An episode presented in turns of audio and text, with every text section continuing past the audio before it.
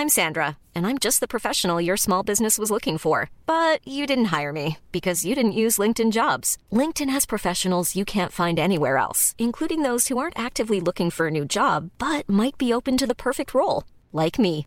In a given month, over 70% of LinkedIn users don't visit other leading job sites. So if you're not looking on LinkedIn, you'll miss out on great candidates like Sandra. Start hiring professionals like a professional. Post your free job on linkedin.com/people today.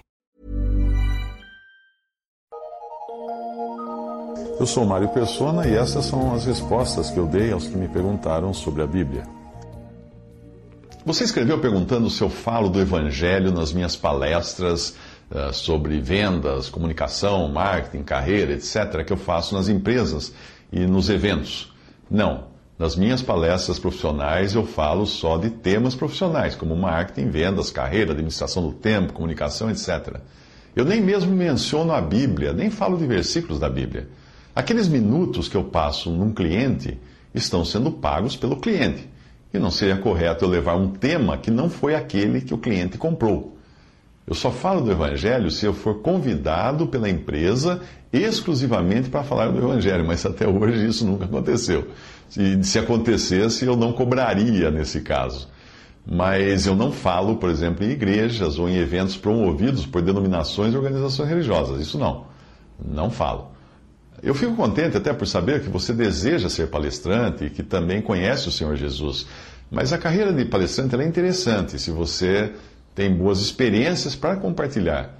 Mas não tente fazer o que você mencionou que vai que quer fazer, que é usar as palestras para pregar o evangelho. Se você misturar sua fé com a mensagem para a qual você foi contratado, está sendo pago para falar numa empresa, isso vai frustrar as expectativas do cliente ou até mesmo criar uma oposição contra você, se ele tiver uma crença diferente, ou seu público tiver uma crença diferente.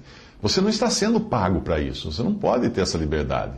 Nesse segmento de palestras uh, empresariais, a única espiritualidade que o pessoal quer receber é daquele tipo de espiritualismo motivacional.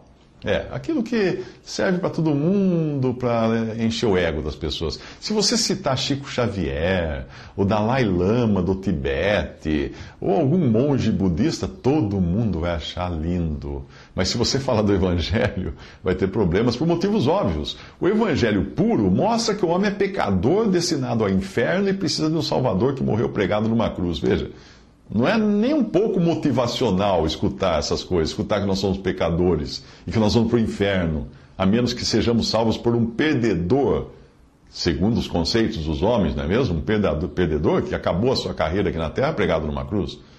A verdade não é bem-vinda nesse mundo, e para fazê-la bem-vinda, você teria que diluir e açucarar a mensagem para apelar para as concupiscências da carne, como fazem alguns pastores que pregam prosperidade, saúde, sorte no amor e coisas assim.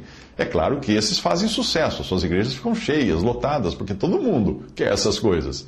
Mas o próprio Senhor testificou que não confiava em quem ia atrás dele, em quem o seguia, por causa do pão que comeu ou dos sinais que viu.